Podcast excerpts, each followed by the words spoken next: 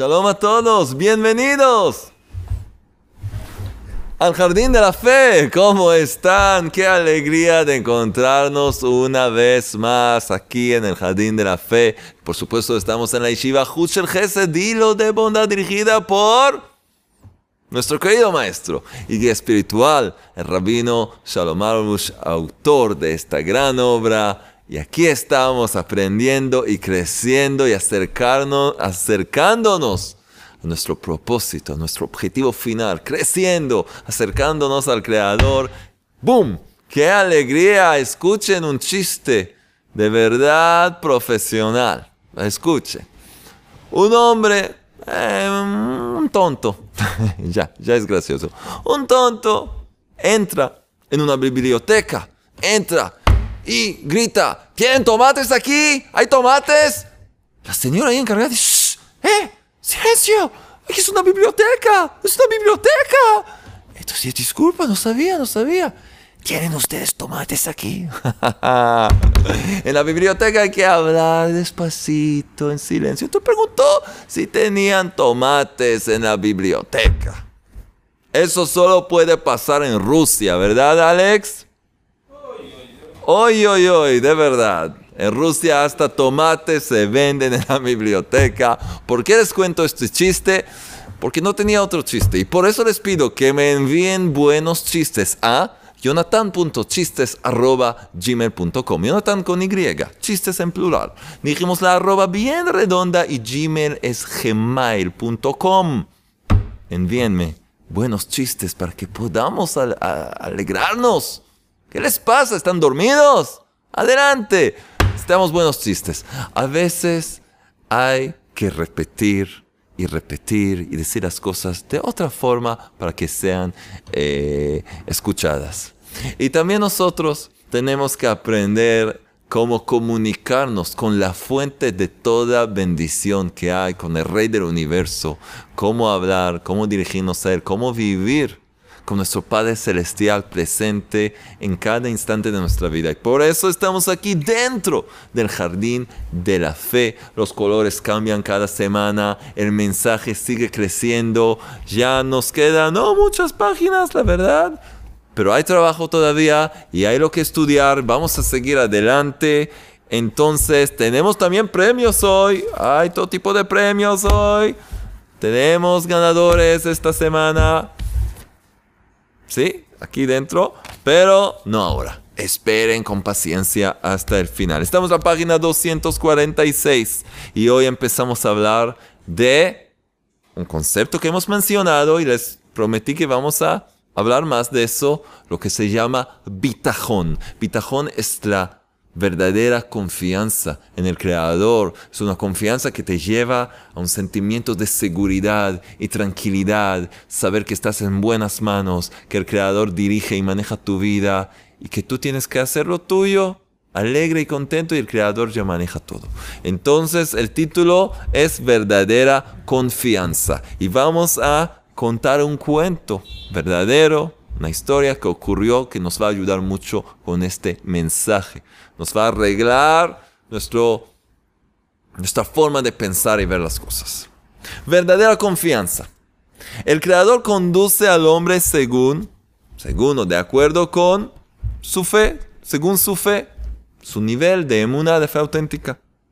Si el hombre cree que el Creador es el médico, el sustentador, el casamentero y que todo proviene de Él, entonces, y ahora está en letra negrita fuerte, entonces Él, el Creador, lo supervisa con completa supervisión. Hay un concepto que se llama Hashgaha Pratit, la supervisión individual del Creador sobre cada, uno cada una de sus criaturas. Y cuando la persona confía en el Creador y sabe que eres el médico, el sustentador, el casamentero, todo, que todo proviene de Él, entonces el Creador, medida por medida, también se relaciona y supervisa a la persona con completa, con una supervisión completa sobre todo detalle, todo calculado, todo manejado para llevar a la persona a lo que tiene que lograr. Pero, si el hombre, si el ser humano, cree que todo depende de él, de sí mismo, todo depende de él, esta, esta misma es la causa de su fracaso que está por llegar. Porque entonces el Creador le quita su supervisión, como ya hemos mencionado en algunas ocasiones. ¿Por qué? Debido a que hay una regla espiritual que dice, en el camino que el hombre quiere andar, por este lo conducen desde lo alto, desde el cielo. Es una regla espiritual escrita en el Tratado Makot, página 10, la hoja 10. Así está escrito. En el camino que el hombre quiere andar, por este lo conducen desde lo alto. Como podemos aprender del relato siguiente. Es un cuento, una historia, un relato que ocurrió. Lo contó Rabbi Itzhak de Neschiz, un gran tzadik, y contó sobre el Baal Shem Tov. El Baal Shem Tov era uno de los más grandes tzadikim justos de las generaciones. Y el Baal Shem Tov, Rabbi Israel, Baal Shem Tov era el bisabuelo de nuestro gran maestro espiritual, Rabbi Nachman de Breslev, que vivió hace 200 años. Él era su bisabuelo, era de hecho descendiente del rey David. Y así, para atrás. Entonces esto ocurrió con uno de los discípulos de Rabbi Israel Shem Cierta vez, un discípulo de un gran justo, que acabo de contarles quién fue, el Shem un discípulo del Shem quiso hacerle un regalo a su maestro, que un vino muy bueno, muy fino, de un lejano país. Traerle un vino fuera de serie, que es imposible conseguir de en donde vivían ellos. Y así lo hizo, decidió hacerlo ahora con el vino, se puede, se puede hacer, realizar muchos preceptos divinos que se usa con el vino, una copa de vino, eh, la víspera de Shabbat, el día de Shabbat, para en una boda, hay varias cosas que se usa el vino. Entonces, y así lo hizo. Viajó especialmente y se demoró en ese lugar dos meses, un país muy, muy lejos. Dos meses demoró ahí el tiempo necesario para la fermentación del vino. Él se encargó de todo ahí. Piensen, piénsenlo, dejar la familia, todo este viaje, y era muy peligroso en aquel entonces hacer esos viajes, hizo todo para traerle algo especial a su maestro, mostrar su gratitud, su agradecimiento a su maestro, y hizo todo eso. Entonces viajó especialmente y se demoró en ese lugar dos meses para preparar el vino. Controló cada paso de la fabricación del mismo, sin abandonar por un momento su atención. Ver que todo como debe ser. Él mismo exprimió las uvas y controló con sus propios ojos que todo responda a las exigencias más estrictas de producción y de la mejor forma desde el momento que compró las uvas hasta su prensado. Todo, todo controlado, supervisado por este discípulo. Todavía se demoró unas dos semanas más hasta el fin del proceso y el envase en toneles. Bueno, ahora, debido al mal estado de las rutas en esa época del año, había nieve, ya no era fácil, era en Europa, en Ucrania, en Rusia, esos, esas zonas. Entonces le fue terriblemente difícil el viaje de vuelta y le produjo un enorme esfuerzo. Viajó por atajos, con peligros de su vida, sin dejar de vigilar al vino cada instante, día y noche, con fuertes lluvias, tormentas y grandes nevadas por malos caminos y luchando, luchando contra los elementos. Pero, tranquilos, por fin, por fin, con sus piernas enterradas en el barro y con sus últimas fuerzas, llegó a su ciudad. se apuró para comunicarse con su amado maestro y entregarle con sus propias manos ese vino especial que tan duro trabajó, que tan duro trabajo le costó lograr. Ay, el momento, llegó el momento de dar ese regalo, de mostrar su gratitud hacia su maestro, algo especial. Muy bien, llegó, ya está ahí. De pronto, en el mismo momento que paró la carreta que llevaba los, los tóneles de vino frente a la casa del justo, pasó un policía. Oh. En aquel entonces seguramente lo decía con la boca. Pero pasó un policía que al ver los envases en la carreta comenzó a gritar que estaba entrando licor en la ciudad, lo que estaba prohibido por la ley. ¿Qué es eso? Licor, licor. Ah, prohibido. No ayudaron todas las explicaciones que los barriles contenían vino y no licores. El policía ordenó volcar todo el contenido. Cuando el policía se dio cuenta que realmente era vino, ya era demasiado. Todo ese vino especial se perdió. El discípulo quedó muy afectado, porque todo su gran esfuerzo y su dura vuelta fueron en vano. Se presentó al justo, al Baal llorando, llorando, y con la cabeza baja, y le preguntó, dime, dime maestro, ¿por qué causa tuve que recibir semejante castigo? Que después de tantos sacrificios, para que su señoría reciba el mejor y puro vino. Todo fue para nada. Todo, todo se perdió. ¿Por qué? ¿Qué hice? ¿Por qué me pasó? ¿Qué hice? Le contestó Rabbi Israel, Rabbi Israel Baal Shem Tov, el justo. Esto te pasó. Te voy a decir por qué. Esto te pasó. Pues creías que tú que tú eras el guardián del vino y que estaba solo en tus propias manos cuidarlo. Pero realmente no está en las manos de ningún hombre cuidar una cosa. Por haberte sacrificado tanto por el vino, llegaste a pensar que solo tú podías hacerlo. Te olvidaste que el Creador es el único que puede cuidar de las cosas, pues está todo en sus manos. Por supuesto que debías tratar de cuidar el vino según tus posibilidades, pero tu ansiedad por conservarlo tan estrictamente debía manifestarse en rezos, rezar, pedirle al Creador que cuide el vino, que te ayude. Debías dirigirte al Creador desde el fondo de tu corazón y decirle, Señor del universo, mi más grande deseo es hacer llegar a mi maestro el vino en la mejor forma posible. Y tú sabes que soy de carne y hueso. Y todo lo que está en mis manos hice.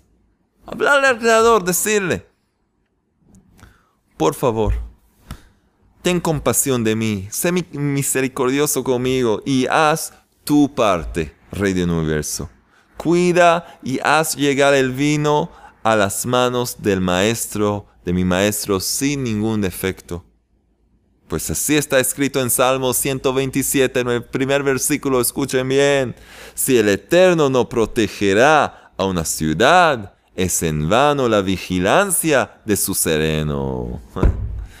Si, si tú, si no cuidas tú, Rey de universo, del vino, no tienen valor mis esfuerzos de custodia, de custodia, y sería como que no he hecho nada.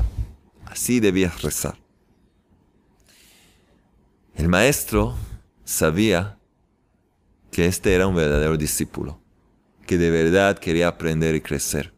Así que el creador mismo le regaló esa enseñanza al discípulo, ya que su maestro era un maestro que enseñaba emuná, la fe auténtica, entonces el discípulo tenía que lograr ese nivel y recibió esa enseñanza que jamás, jamás la olvidará. ¿Es esta una enseñanza para todas las situaciones de nuestra vida que nos preocupan? Debemos saber que más allá de un básico esfuerzo, no tenemos control sobre nada. Nada. Debemos concentrar toda la energía de nuestra ansiedad y preocupación en la plegaria. Convertir esos sentimientos de preocupación, de qué será, parece imposible, cómo voy a hacer, cómo voy a hacer, no puedo. Convertir, convertirlos en palabras de plegarias. Rey del universo, me siento perdido, me siento solo, no sé cómo controlar todo esto, no sé cómo hacer, ayúdame, yo no puedo solo, si tú no cuidas esto, nadie podrá cuidarlo, por favor ayúdame, dame un buen consejo, ayúdame a estar tranquilo. Cuán importante es esto. La gente todo el tiempo, todo el tiempo se queja. ¿Qué? Paz, paz interior, un poco de paz interior quiero tener. No se puede vivir una vida tranquila en este mundo. Sí se puede, se puede, pero hay que saber cómo. Solo si haces del Creador parte de tu vida y confías en Él, y confías en Él, solo entonces de verdad puedes lograrlo todo. Les recomiendo ver, tenemos una serie sobre la parasha semanal, la enseñanza semanal que aprendemos juntos. Les recomiendo ver la el video titulado Miketz, sobre la parasha de Miketz, donde la Torah nos relata acerca de Yosef, José el justo, y cómo logró una confianza a perfección, hasta un nivel de perfección en el Creador. ¿Y qué pasó cuando falló? Muy, muy interesante para un poco aprender un poco más. Buscar la parasha Miketz, nuestra serie sobre la parasha semanal, el estudio semanal de la Torah. Seguimos con un ejemplo. Cuida de mis hijos. Por ejemplo, hay padres que tienen miedo y se preocupan todo el tiempo por sus hijos. Se imaginan que una u otra cosa les puede pasar. Que se caerán, serán atropellados o raptados, Dios lo permita. Y no pueden dejar de mirarlos y protegerlos. No pueden estar tranquilos. Todo el tiempo en pánico. Además, que sus vidas no son vida. Perjudican, además que sus vidas no son vida. Esto no se puede, puede ser llamado una vida. Una vida que todo el tiempo preocupado y enojado y ansiedad. Eso no es vivir. Entonces, además que sus vidas no son vida, perjudican también a sus hijos. Se les enseña la herejía que toda su protección depende de sus padres y no del Creador que los cuida en todo momento esas inquietudes de los padres no aportan a la protección de los hijos. Solo pueden dañarlos más. Es algo muy común hoy en, día que tenemos. Vivimos en un mundo, en un mundo de locos. Así parece. Hasta que revelas y descubres la inmunidad y ves cómo todo está programado y calculado desde lo alto por el Creador del universo, nuestro Padre Celestial. Pero al parecer, es un mundo, el mundo más peligroso posible. Pero hay que confiar en el Creador. El consejo a estos preocupados padres es que introduzcan en sus corazones la fe, la creencia en la supervisión individual del Creador.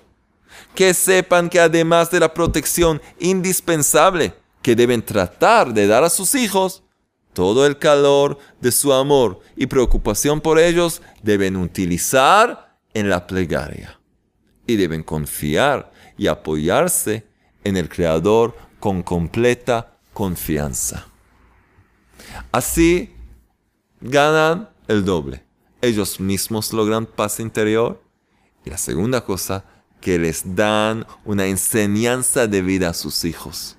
Porque cuando estos crezcan, va a tener confianza en el Creador, no van a tener miedo de salir al mundo, de estudiar, de hacer cosas, porque si no, niños así crecen mentalmente dañados, emocionalmente, eh, eh, enfermos.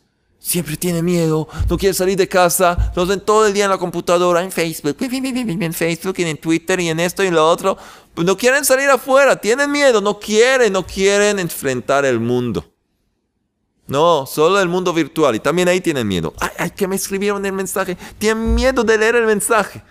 Eh, miedo de... Me... Lo miran así. Ah, ah, ¿Qué? ¿Está bien? Pobres niños. Así crecieron.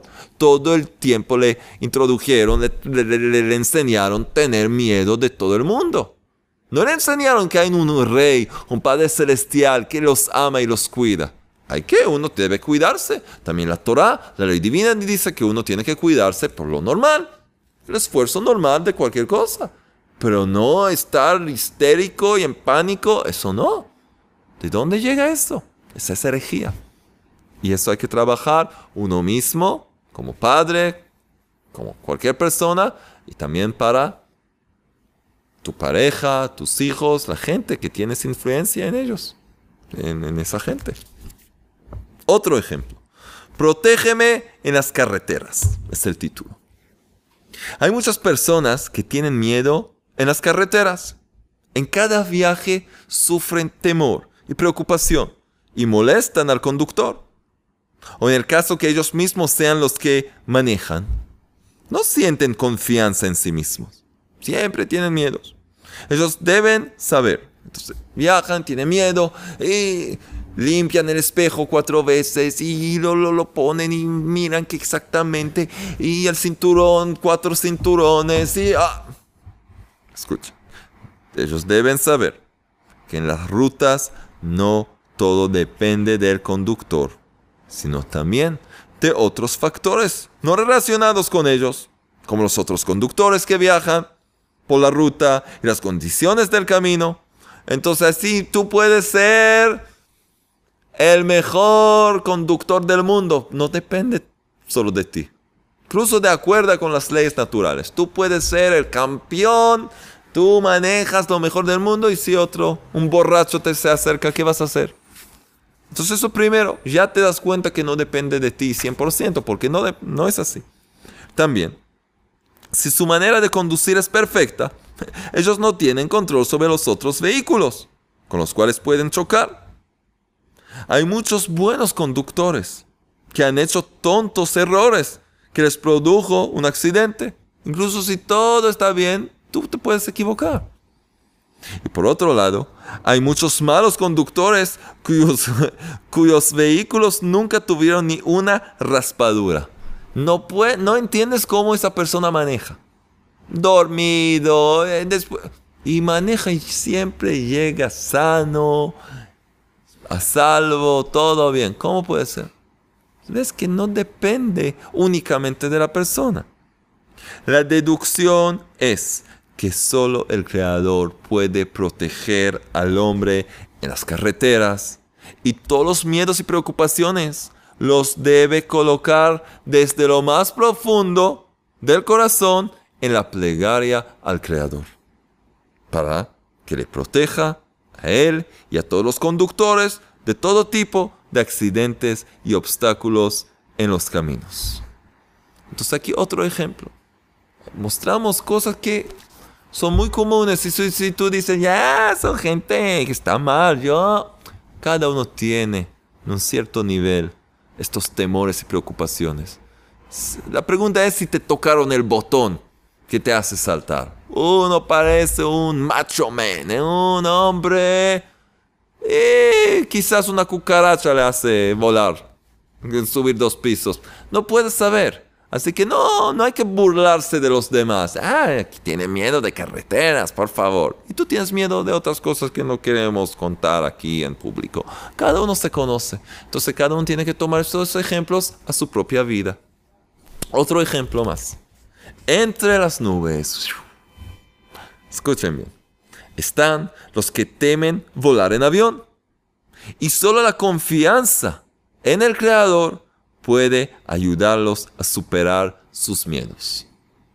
Porque, naturalmente, es terrible la idea de estar suspendido a semejantes alturas entre el cielo y la tierra. Si lo pensamos de verdad, ¿cómo, cómo, cómo se mueve este, este, este esta cosa? este vehículo, ¿cómo puede ser esto?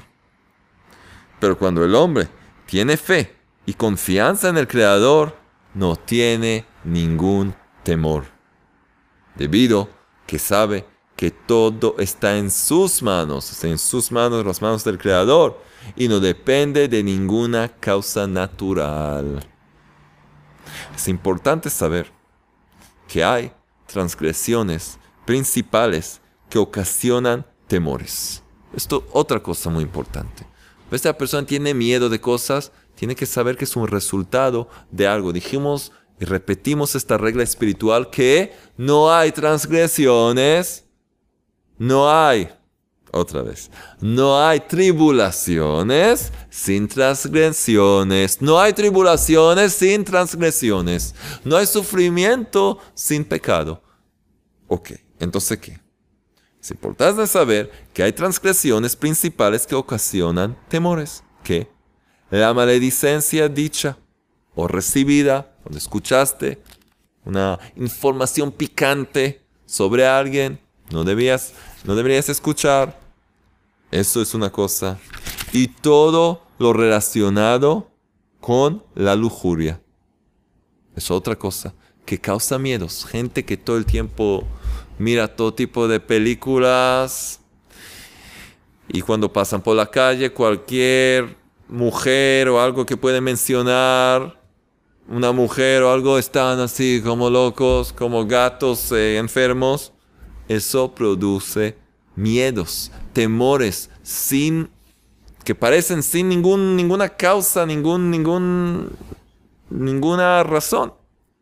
Y ni hablar Aquí decimos, y bueno, acá ya habla nuestro maestro, el rabino, otra cosa, y ni hablar de mirar películas o leer libros de terror y horror. Hay gente adicta. ¡Ay! Freddy Krueger. O no sé quién más. no, ellos tienen que verlo. Yo quiero enfrentar mis miedos. Muy bien, pero te estás creando, te estás, estás formando nuevos temores en ti. El alma del hombre es algo delicado, es algo que uno tiene que proteger. ¿Por qué te metes en tu cerebro tanta suciedad? Los que ven películas sucias, por un lado, o películas de, terror. ¿Por qué? ¿Por qué te dañas a ti mismo? ¿Por qué haces eso? No, es para... ¿Estás para qué? ¿Para qué? Ah, por tus amigos, porque van a decir, no van a decir tu alma es más importante que todos los demás. Todo lo que ellos quieren llevarte a todo tipo de, tontería y, y, cosas que a veces toman años para sanarse uno de ellas. Ni hablar de mirar películas o leer libros de terror y horror que producen espanto con fantasías atemorizantes. ¿Por qué? ¿Por qué vivir así?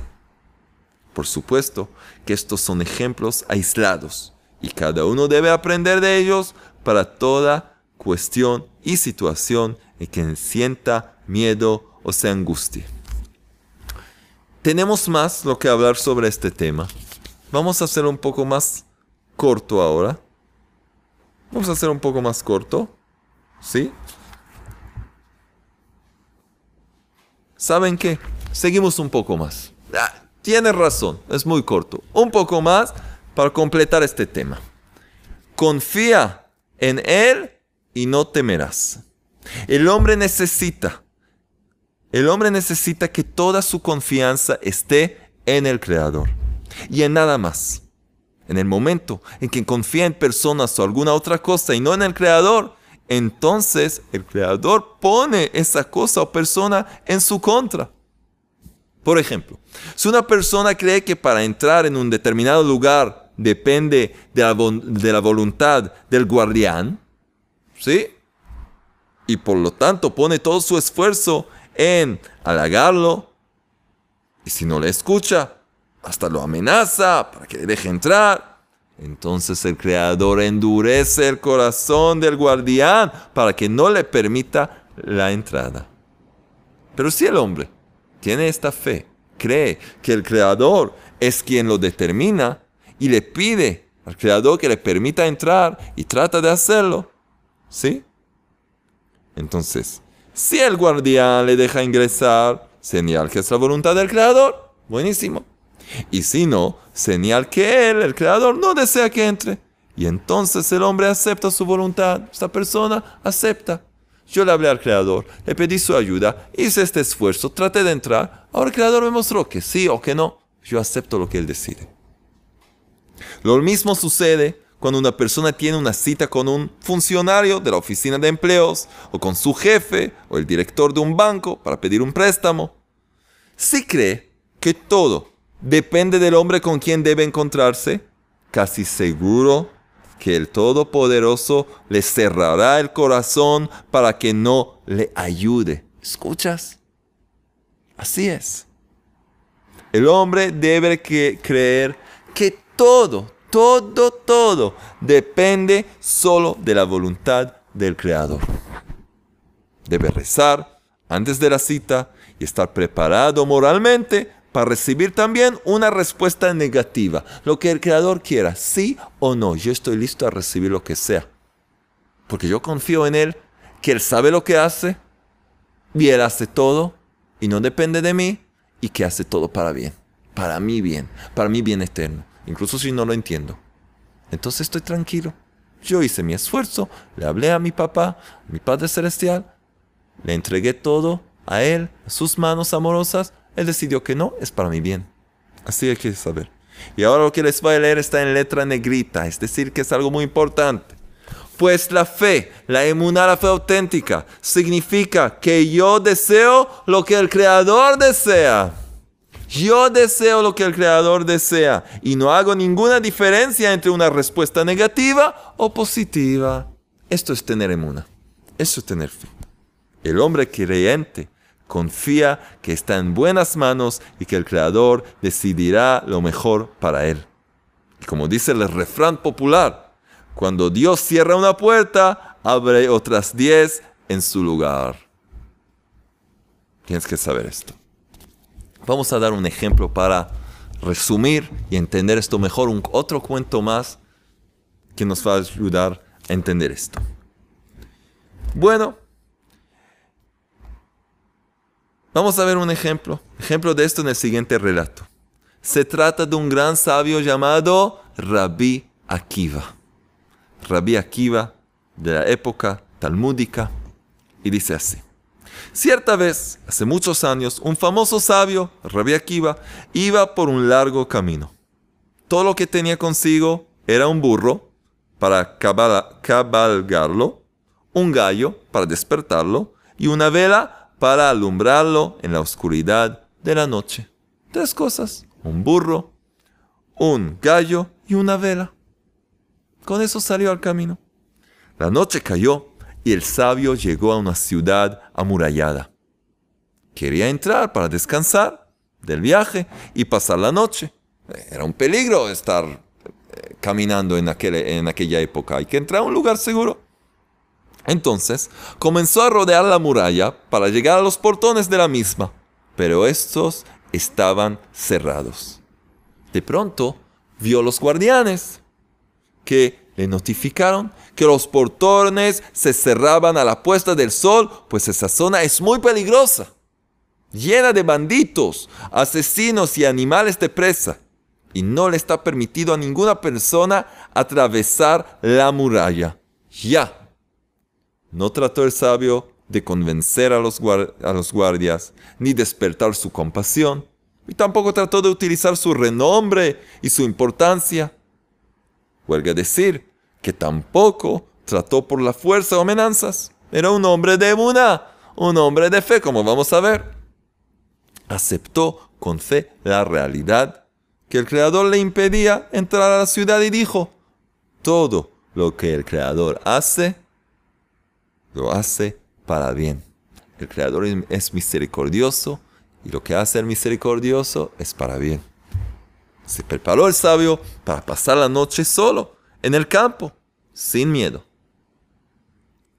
Encendió su vela para estudiar, estudiar divina, pero de pronto se levantó viento y la apagó. Wow. El sabio se quedó en la oscuridad. en un lugar peligroso, sin un poco de luz. Enseguida dijo, todo lo que el Creador, el misericordioso, hace, lo hace para bien. Abruptamente llegó un gato y se comió el gallo. ¡Ah! Se lo comió. ¿Qué hizo? Dijo el sabio, Rabbi Akiva, todo lo que el Creador misericordioso hace, lo hace para bien. De pronto, vino un león y devoró al burro. Dijo, todo lo que el misericordioso Creador hace, lo hace para bien. Se quedó sin nada, sin la vela, sin el gallo y sin el burro. Escuchen bien ahora. Esa noche, mientras el sabio estaba solo en el frío, oscuro y abandonado campo, llegaron tropas enemigas y se llevaron a toda la población de la ciudad en cautiverio. Esa misma ciudad que no le dejaron entrar ahí adentro. Y dijo el sabio, es lo que dije, todo lo que el misericordioso Creador hace, lo hace para bien. Si me hubieran dejado dormir en la ciudad, las tropas me hubieran capturado a mí también. Si la vela hubiera estado encendida, me hubieran visto.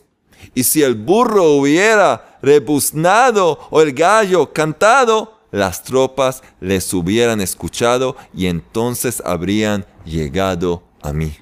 Así que tal como dije, todo lo que el misericordioso creador del universo hace es todo para bien. No todos tenemos esta suerte, esta bendición de ver enseguida después de un acontecimiento, enseguida ver y entender por qué pasó la, cosa así y no asá. Pero tenemos para eso que confiar en el Creador. Un día va a llegar, después de los 120 años que el Creador nos va a mostrar la película de nuestra vida.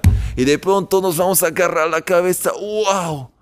Esa tragedia esa, esa, ese momento tan oscuro era para mi bien. Mira cómo todo, wow, esto me salvó, esto me ayudó, esto formó que esto y lo otro. Wow, vamos a ver la película de nuestra vida, vamos a decir, wow, este director, el director del universo, uh, sabe muy bien. Pero ¿por qué esperar hasta después de los 120 años? Vamos a vivirlo ahora. Lo que hizo el sabio es lo que aprendimos en el primer capítulo. Anteponer la emuná, la fe auténtica, al razonamiento. Porque en verdad, según la razón, lo que le pasó no era nada bueno.